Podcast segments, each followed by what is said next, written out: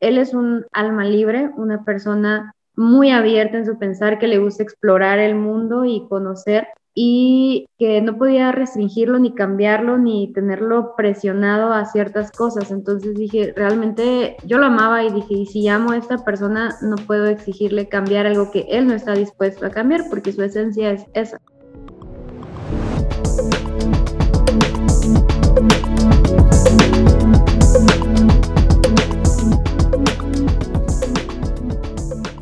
Bienvenidos a Desencantados, el podcast donde juntos nos ponemos vulnerables durante la madrugada y hablamos con el corazón sobre el amor y sus decepciones, toxicidad, incompatibilidad, injusticia, dolor y desencanto. Pero también de esperanza y cómo esas experiencias nos ayudan a volver a enamorarnos del amor. Nuestra grandiosa invitada en este episodio nos cuenta cómo la incompatibilidad de metas, visión y perspectiva la llevó a dejar una relación con un chico del que ella estaba profundamente enamorada. ¿Has escuchado esto antes? Nuestra conversación nos lleva desde cómo se sembró la semilla del amor, cómo creció hasta dejar raíces profundas en los dos y cómo se murió en una lucha de esencias. Así que relájate, ve por tu botana y acompáñanos en esta montaña rusa de emociones con Mari Morán. Estamos aquí con Mari Morán. Ella nos va a platicar un poco de su historia el día de hoy. Por cierto, es el primer episodio de nuestro podcast eh, y bienvenidos. Bienvenida, Mari. Muchas gracias. De verdad que no sabía que era el primer episodio y ahora sí que me siento bien honrada y nerviosa. Pero muchas gracias, la verdad. Gracias a ti, gracias a ti. Entonces, eh, ¿quieres presentarte ante nosotros, Mari? Ah, bueno, pues mi nombre es Mari, así tal cual. Mari Morán, tengo 24 años. Ah, soy de Veracruz, del puerto de Veracruz. Actualmente vivo en Chihuahua, tengo tres años y medio viviendo acá. Y pues a qué me dedico actualmente. Ah, estoy terminando una carrera, mercadotecnia, eh, estoy trabajando y pues disfrutar la vida. Eso, de eso se trata. Bueno, Mari, me da mucho gusto que estés aquí eh, platicándonos algo de tu historia. Eh, y para explicarle un poco a las personas, pues, qué fue lo que pasaste y, y, los, pues, sí, el proceso que ocurrió en tu vida. Entonces, primero, Mari, ¿cuál ha sido el romance que más impacto ha tenido en tu vida? Bueno, suena cliché decir que, que de todos te he aprendido algo. Es difícil pensar en el, en el más, pero yo diría que del que me dejó un aprendizaje para el resto de mis interacciones o relaciones amorosas, pues fue el primero, mi primer noviazgo. ¿Por qué, ¿Por qué fue este el que más impacto tuvo en ti? Me dejó un aprendizaje que se volvió filosofía de vida. O sea, es algo que, que ya tengo así como que grabado en mi corazón y que en cada relación o, o, persona con la que tengo alguna interacción siempre trato de aplicar ese principio o ese aprendizaje que tengo, porque siento que, que, tal vez lo aprendí al final de la relación, pero ahora lo aplico al principio de, de una relación. Sí, Ok, eh, y gracias por, por compartirlo. Es interesante porque no sé si has escuchado ese mito que comparten algunas personas, que el primer amor es para romperte el corazón, luego el segundo es para este, enseñarte cosas y el tercero es, el bueno, ¿no? Quisieras compartir, si no es muy personal, cuál es algo de esa filosofía que aprendiste. Aprendí que la esencia de las personas, esa no se toca no la cambias, no intentas modificarla, a lo mejor los hábitos, costumbres, acciones de las personas eh, se pueden mejorar de la mano, se pueden ayudar a, a hacer una mejor versión, pero la esencia o la aceptas o la dejas, la tomas o la dejas. Wow. Bueno, eso es algo que tal vez a muchos nos cuesta porque queremos, eh, digamos, cambiar a las personas, ¿no? De que eres de esta forma o, o tal vez tiene ciertas tendencias a esto, pero yo te quiero cambiar a como a mí me gusta, ¿no? Y es, es difícil aceptarlo. ¿Cómo le haces? Eh, me costó mucho trabajo porque siento que yo y, y, la mayoría tendemos a ir por la vida diciendo, veo a esta persona, me gusta, pero puedo ayudarla, puedo mejorarla, puedo quitarle y ponerle. Y está muy padre, ¿no? De eso se trata una relación, el encontrar la manera de hacer conexión y llevarse los dos a un mejor nivel. Pero aprendí que desde el principio tú tienes que, suena como que medio raro decir evaluar a la persona, pero sí, tienes que conocerla y ver qué parte de toda su personalidad es su esencia, que es su, característica primaria, y eso decir, si eso no me gusta, pues no, aquí no hay éxito. Y ver qué partes de, de todo lo que es la persona son hábitos y acciones aprendidas que no van a impactar a su esencia y que puedes ayudarle y que mutuamente se pueden ayudar. Entonces, es algo que a veces cuesta trabajo saber que sí y que no, pero siento que es muy importante para el éxito y, la felicidad de, ambos y que sea algo sano, porque cuando intentas modificar la esencia de una persona es cuando se vuelve algo tóxico, desintegrar a alguien. Ok, muy bien. Mencionaste sobre los comportamientos aprendidos, qué es lo que ya es parte de la persona. Entonces, ¿qué consideras tú que es importante em, hacer o cómo puede alguien discernir cuáles son las cosas que aprendió, por ejemplo, tal vez de sus papás, de lo que veía en sus interacciones y cuáles son esas cosas que son parte de, de la esencia que mencionas? Yo creo que de aquellos puntos que, es, que quieras evaluar, tienes que pensar si es la persona o lo hace la persona. Por ejemplo, no sé, algo muy burdo pudiera ser, él es una persona que disfruta mucho los videojuegos, pero es una persona que juega cinco horas al día videojuegos. Mm. Entonces, yo diría, bueno, si disfruta mucho los videojuegos, no voy a decirle, ay, qué aburrido, ¿por qué los juegas? Mejoras otra cosa, porque es algo que, que a lo mejor él disfruta, él, él es todo gamer. Pero si a lo mejor cinco horas al día es mucho, pues podemos platicar de que, bueno, eh, un mejor horario, a lo mejor hacer cosas un poco más productivas, invertir el tiempo en algo más que nos permita crecer la relación, X o Y. Pero no quiere decir que sea malo, sino la manera en lo que lo está viviendo, pues pudiera hacerse mejor. Ok, excelente. Creo que entiendo. Entonces sería más bien como que, bueno, eso es algo que le gusta y que hace eh, pero pone prioridad en otras cosas. Pero digamos que si pone su prioridad en eso, entonces es parte de su esencia. Sí. Ok, excelente. Muy bien, entonces Mari, cuéntanos, ¿cómo es que conociste a esta persona, la que te enseñó tu primer amor? bueno, esta persona eh, la conocí en una fiesta eh, de personas de la iglesia que compartíamos él y yo. Y pues muy básico, lo vi, me vio, nos flechamos, eh, tuvimos una conversación de unos 10 minutos, me fui y ya dijimos, pues hay que buscarnos, hay que continuar esta plática el siguiente día y así, así se dio. Ok, entonces una chispa instantánea. Sí, literal. Excelente, excelente. Este, y bueno, tal vez en, en, episodios siguientes vamos a platicar un poco más sobre este tema del amor a primera vista, porque hay muchos casos en los que vemos que se da, pero no siempre es el caso. O sea, no todos los, amores son así, de que, ah, ya te vi, me gustaste, porque pues simplemente las personas eh, tienen eh, procesos de enamoramiento diferentes. Entonces, por ejemplo, es lo que identificaste en la, en la fiesta, en la primera vez que se vieron. ¿Cuáles son algunas de las tal vez cualidades o virtudes de esta persona que te atrajeron hacia él? En los minutos que tuve para platicar con él, yo quedé impresionada. Me pareció una persona bastante inteligente, eh, segura de sí mismo, con ambiciones, con metas, con un enfoque en lo que quería. platicamos poco tiempo, pero pude sentir toda esa, pues esa inquietud de él de progresar y de, de cumplir sueños o metas que ya tenía fijadas. Entonces, eso fue lo que me llamó mucho la atención de él. Ok, ¿le notaste algún defecto que tal vez ahora digas, ah, lo vi desde el primer momento? No, no, en el momento en que platicamos, de verdad yo dije, ¿será este mi ser amado? o sea, lo vi y dije, porque nunca te vi antes. Ya con el paso del tiempo, pues como todo, ¿no? Fuimos descubriendo a lo mejor las cosas, las áreas de oportunidad y y bueno, se conocieron, eh, empezaron a salir. Quería preguntarte, tal vez a los que nos escuchan, eh, les gustaría saber cuántas citas les tomó para, para llegar a, a, ese punto del noviazgo, que te aventó la pregunta. De hecho, es muy, muy chistoso porque ya no lo hago así. O sea, ahora sí me tomo mi tiempo, pero en ese entonces yo tenía 18 años, fue mi primer noviazgo. Empezamos a salir, no sé con exactitud cuántas citas, pero fue cuestión de mes y medio para que soltara la pregunta y nos hiciéramos novios.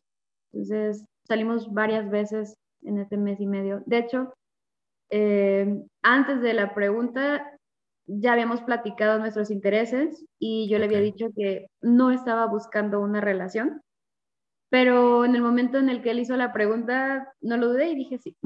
Súper, súper. Entonces, el, día a día de su, de su romance, ¿cómo se veía eso? bueno, teníamos una agenda un tanto ocupada, los dos estudiantes, eh, actividades extracurriculares, trabajo, pero tendíamos a vernos tal vez dos o tres veces por semana, actividades no tan largas, íbamos al cine, eh, normalmente ir a algún parque. Vivíamos en Veracruz, entonces, pues, ah. sabes, el malecón, el atardecer, el mar, ese tipo de cosas. Todo un ambiente bien romántico. Sí. Qué padre. Entonces, de esas cosas que hacían o, de las cosas que experimentabas tú con él, ¿cuáles eran las que te causaban así como más felicidad, más emoción, de que decías, ay, voy a, voy, voy a estar con él y me emociono por esto? Fíjate que ahorita que lo dices, realmente lo que me emocionaba desde el inicio hasta el final de la relación era él, verlo a él y pasar tiempo con él. No había algo que yo dijera, quiero que hagamos tal actividad. Ahora con más madurez lo pienso y siento que las relaciones pues deben estar integradas de diferentes ámbitos y ciertas actividades que les permitan conocerse mejor y bueno, muchas otras cosas. Pero yo no pensaba en, en planear actividades, simplemente con que pudiera verlo o estar con él, pues para mí era emocionante. Ok, entonces era ese, ese elemento de su compañía. Sí.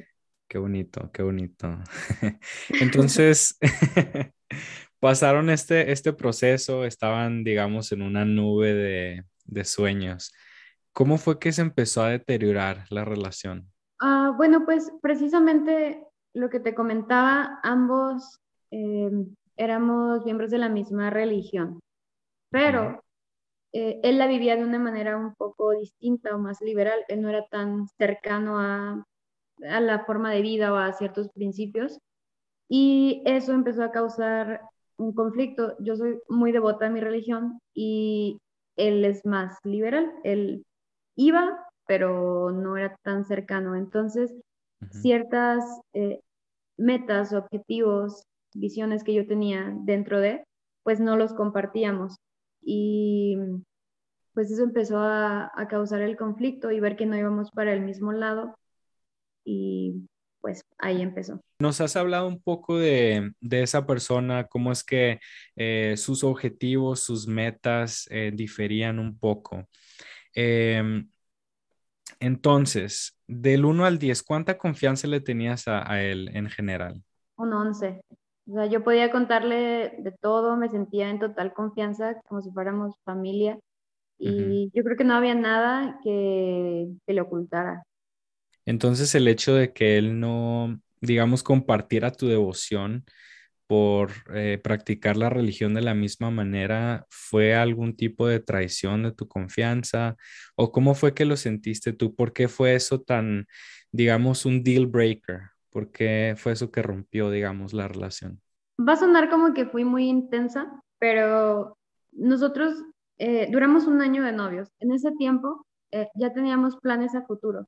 Y algo que nos funcionó es que desde el principio hablamos cuáles eran nuestros objetivos, tanto académica como secularmente, laboralmente. Habíamos hablado y todo embonaba casi perfectamente en a lo mejor la ciudad donde queríamos vivir, en el tipo de trabajo, en, en todo.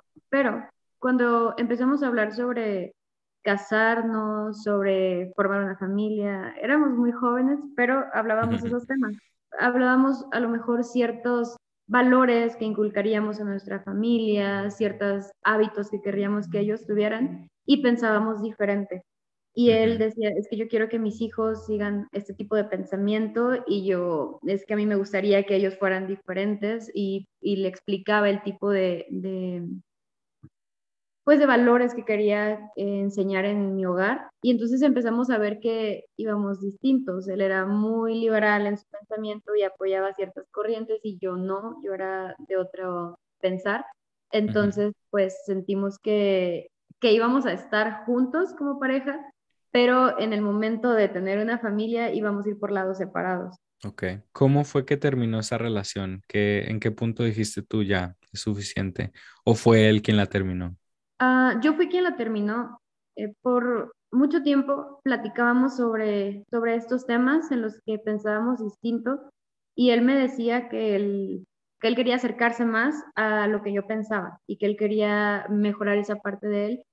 Y fueron muchos intentos en los que él hacía promesas de cosas que le gustaría cambiar en su vida, costumbres, lugares a los que acostumbraba asistir y situaciones. Pero pues no, realmente no estaba pasando ese cambio. Y llegó un punto en el que me di cuenta de, de esta filosofía, en que él es un alma libre, una persona muy abierta en su pensar, que le gusta explorar el mundo y conocer, y que no podía restringirlo ni cambiarlo ni tenerlo presionado a ciertas cosas. Entonces dije, realmente yo lo amaba y dije, y si amo a esta persona, no puedo exigirle cambiar algo que él no está dispuesto a cambiar porque su esencia es esa. Entonces, pues ahí terminó. Le dije que, que era mejor que él continuara su vida como él era feliz y pues por mi parte yo continuar y tal vez conocer a alguien que con quien pudiéramos ser más compatibles en ciertos aspectos. Y bueno, el hecho de que tú hayas, digamos, roto la relación, eh, no quiere decir que pues no te haya lastimado. De hecho, siempre que alguna parte importante de nuestra vida, ya sea una persona o alguna cosa, se nos arranca, se nos desarraiga, entonces causa eh, mucho estrés, mucho dolor. Eh, ¿Quieres platicarnos un poco de cuál era tu estado mental y emocional en ese momento cuando, cuando rompiste? Híjoles, sí me gustó mucho trabajo porque no es como que haya terminado esa relación en el momento en que ya no lo quería, en que había otra persona, estábamos en el punto en el que nos queríamos y estábamos bien. Estaban como en el clímax ya de... Eh, sí, estábamos en el clímax en el que estábamos esperando continuar con nuestras vidas juntos, pero pues sentí que era el momento para no, que no doliera más después. Y cuando decidí que termináramos y, mencionarle esto. Ese día, eh, día perdido, ¿no? Ya sabes, este, con mi amiga, comiendo helado, tirada en la cama, así, porque me dolió mucho. Y pasó tiempo y yo seguía pensando, ¿y si nunca conozco a alguien más con quien me sienta como me sentía con él? O sea, ese era mi, mi pensamiento en mi mente. ¿Qué tal si no hay alguien más con quien me sienta como con él? Ese era mi miedo. Y me costó trabajo pues darme cuenta de que siempre hay alguien más. Pues fue un momento difícil el, superar esa parte. Y sabes, yo personalmente he sentido también eso, eh, cuando algo no funciona o, no se da una relación incluso, eh, pienso, yo a esta persona la quiero con toda el alma, ¿no? No voy a encontrar a alguien que sea como él o ella. Entonces, creo que muchos de nosotros nos sentimos identificados con esa parte. Y es por eso que queremos volver. Siempre queremos mantener esa, la llama de la esperanza de que se puedan dar las cosas, de que cambie, de que su esencia sea más ad hoc a como eres tú. Em, entonces, ahora vamos a lo que pasó después, digamos. Eh, ya nos contaste qué fue lo que inmediatamente ocurrió, de que eh, te la pasaste en, depresión, digamos, ¿no? en tu casa. Pero trataste, por ejemplo, tú de contactarlo después. De hecho, no. Yo sabía que... Qué fuerza. Pues, nos, conocíamos tan bien que yo sabía que él iba a tratar de contactarme, pero yo ah, sabía también que cuando me contactara probablemente iba a ceder. Entonces yo todos los días estaba programándome en mi mente de que ya tomaste una decisión y, el por qué tomaste esa decisión y, pues no volver a lo mismo, porque pues tenía miedo a, regresar a lo mismo en lo que ya habíamos estado. Entonces pues, yo no lo contacté de vuelta. Eh, pero él sí trató entonces. Él sí. Entonces dinos cómo le hacías, porque para muchos de nosotros es difícil poder resistir de contestar el mensaje o, no bloquear a la persona para no estar viendo sus historias, digamos. Eh, nos dijiste que pues te recordabas cada día, pero ¿cómo era eso? ¿Cómo era tu ritual, digamos? bueno, primero que nada, yo sola lo medité mucho. Yo medité las razones por las cuales a futuro sabía que eso no iba a funcionar y prácticamente lo escribí, lo, lo decreté, sabía cómo debía funcionar y después de que ya estaba convencida yo, eh, lo platiqué con mis amigas y yo les explicaba el por qué había decidido terminar con él, todo lo bueno que había vivido, pero también las razones que sentía que pues no nos iban a llevar a un éxito como pareja, eh, precisamente para que alguien me ayudara, me diera esa fuerza de, de resistir. Y, y, bueno, estar, estar sobre de eso, creo que el estar convencida primeramente yo con mis razones.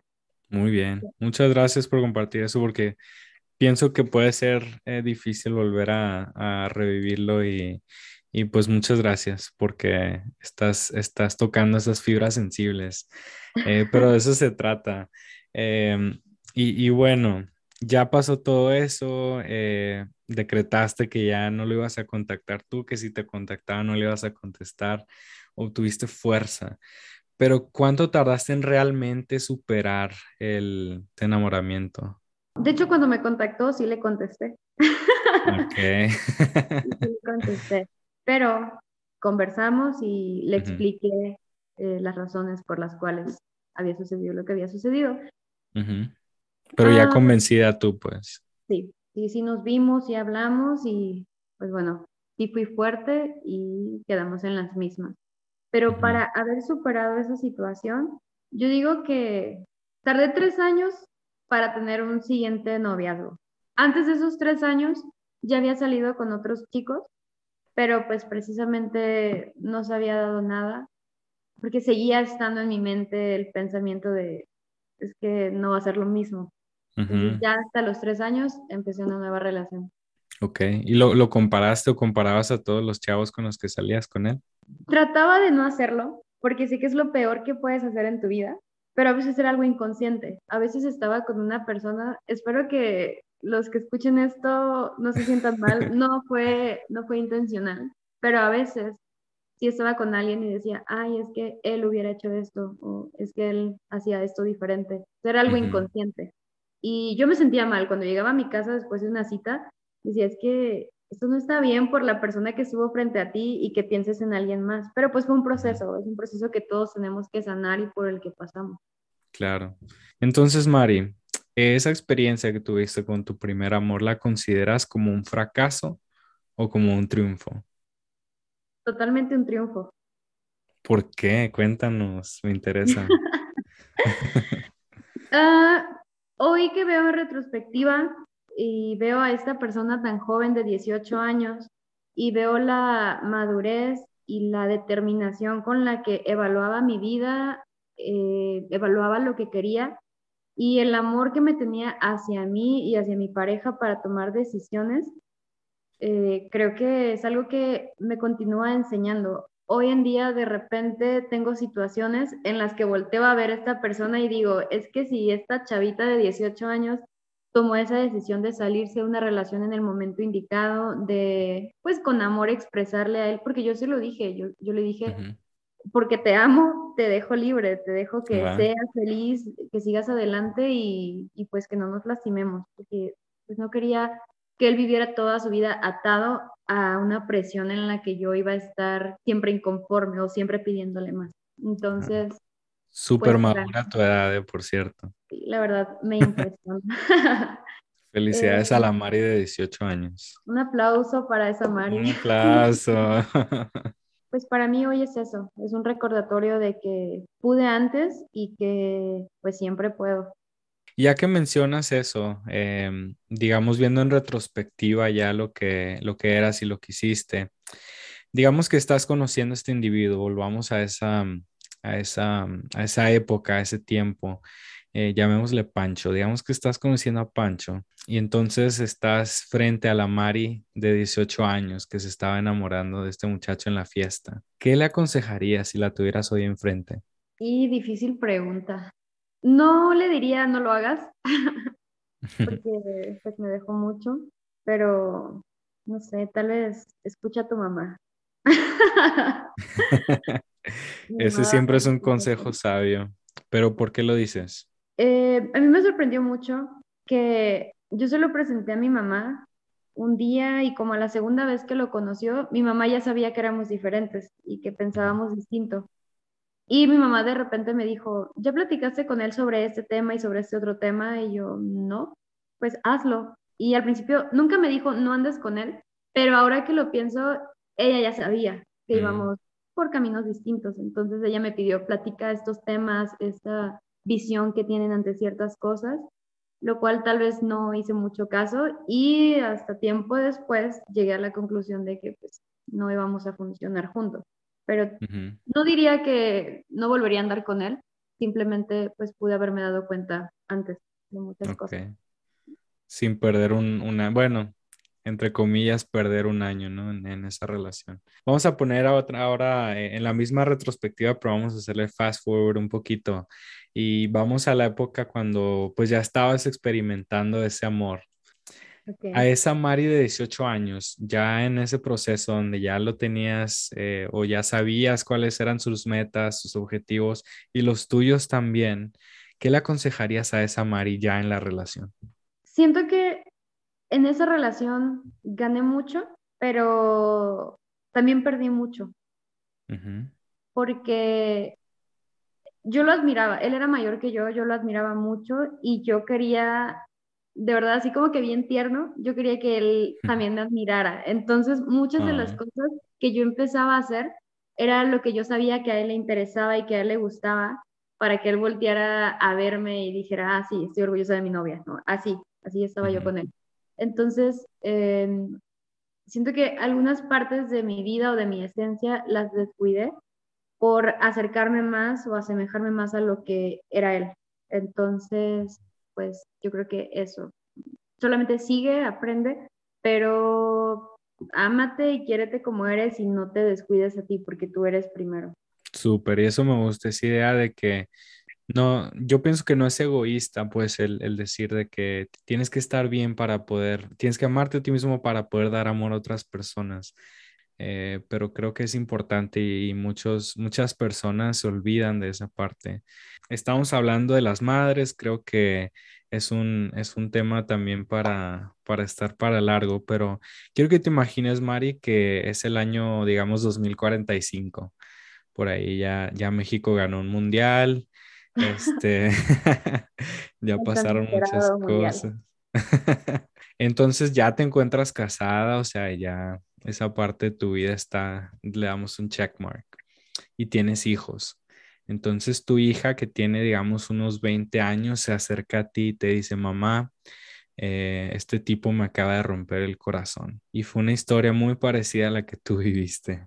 ¿Qué le, qué le darías o qué le dirías a ella basado en tu experiencia para darle esperanza, digamos, en que las cosas van a estar bien? Yo le diría que, que recuerde que el corazón es como un músculo, siempre se regenera, siempre se vuelve más fuerte.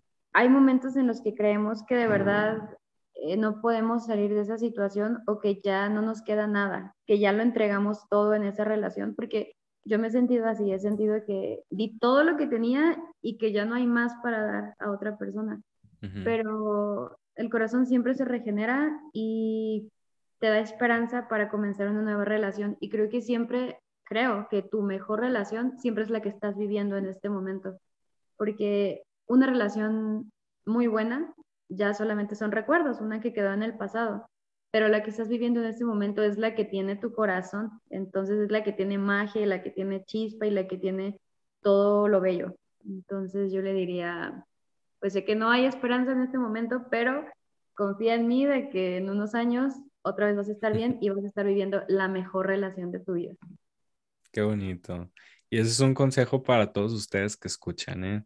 Entonces vamos a, vamos a volverlo a, declarar. El corazón es como cualquier otro músculo, se regenera y vuelve más fuerte, ¿no? que eso es lo importante. Muchas gracias, muchas gracias por ese pensamiento. Y bueno, vamos ahora al estado actual, Mari, en una escala del 1 al 10, el 1 siendo odio al amor, el amor no existe, es un mito que inventó el gobierno. y el 10 siendo estoy sumamente enamorada del amor. ¿En qué punto te encuentras ahora? Dijiste que el uno es el amor no existe. Así es. Yo diría que quiero creer que un 10. A pesar de que no estoy en una relación, eh, pues estoy enamorada de, la vida y del amor. Soy muy idealista, romántica en todo ese aspecto. Entonces, creo que pues siempre en mi mente, a pesar de que hay momentos en mi vida en los que digo, en este momento no estoy enfocada en una relación porque estoy enfocada en otro aspecto de mi vida. Eh, en mi background, en detrás de mí, siempre estoy pensando en cuando llegue esa persona, sé que va a ser maravilloso. Entonces, sí, estoy enamorada del amor porque pues es lo mejor que nos pasa. Wow. Y, y, siempre como que te estás preparando, ¿no? Para cuando llegue, aunque, aunque digas que no, aunque digas que no, ahorita no estoy interesado en una relación. Es que de hecho sí, o sea, a lo mejor hay momentos en los que digo, no estoy interesada en una relación porque estoy trabajando en mí, pero eso es prepararte para cuando llegue esa relación. Estoy enfocada en mis estudios, en mi trabajo, en mi salud emocional o mental o, lo que sea que esté haciendo y por eso no estoy lista, pero eso es prepararme para poder ofrecer algo digno, algo sano en, en, ese momento. La Mari 2.0. bueno, 5.0 puede ser. Ya, a esta edad ya vamos como en el 5.0.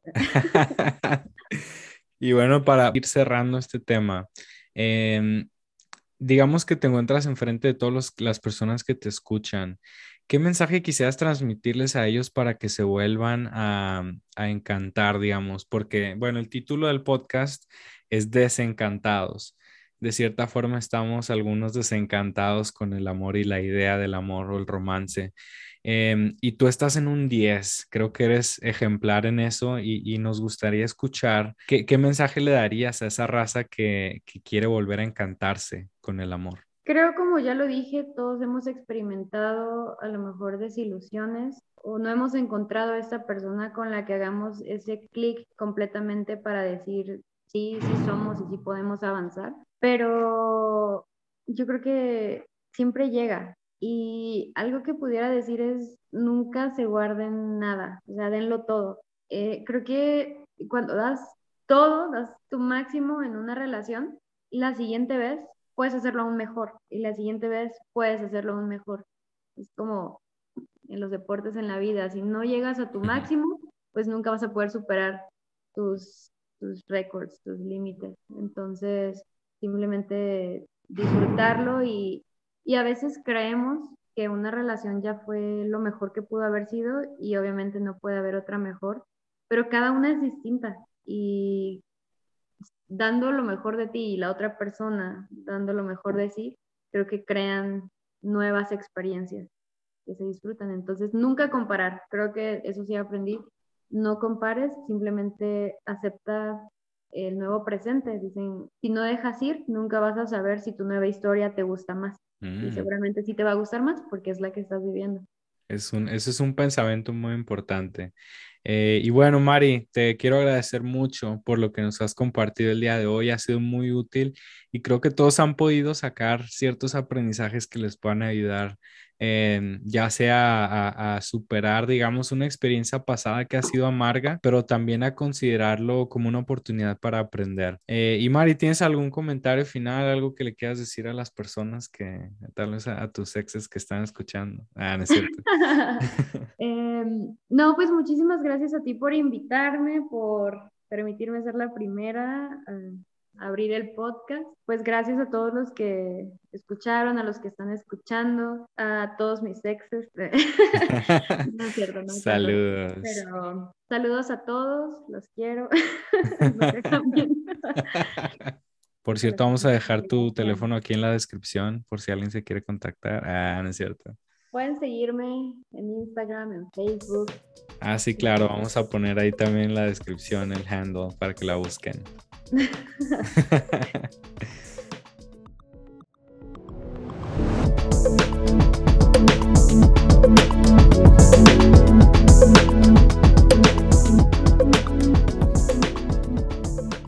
Existe un chiste común que se cuenta entre los psicólogos que pregunta cuántos de ellos se necesitan para cambiar un foco. La respuesta es que solamente uno, pero el foco debe querer cambiar. Durante mi conversación con Mari aprendimos la sencilla verdad que aunque sí es posible cambiar nuestro verdadero yo, o también conocido como esencia o naturaleza, debemos estar dispuestos a esforzarnos porque nuestra esencia se refleje en nuestras acciones y viceversa. Para más información sobre cómo lograr ese tipo de transformación, te recomiendo preguntar a tu terapeuta de confianza sobre la terapia cognitivo-conductual o CBT en inglés. También observamos el problema eterno de ser incompatibles en cosas como sus metas a largo plazo o en la visión sobre lo que quieren lograr como familia o pareja. El doctor Houston de la Universidad de Texas dice que la traducción de la frase somos incompatibles en X o Y en realidad es no nos llevaremos bien. Así que si este es tu caso y estás pensando si vale la pena seguir en esa relación tóxica de incompatibilidad,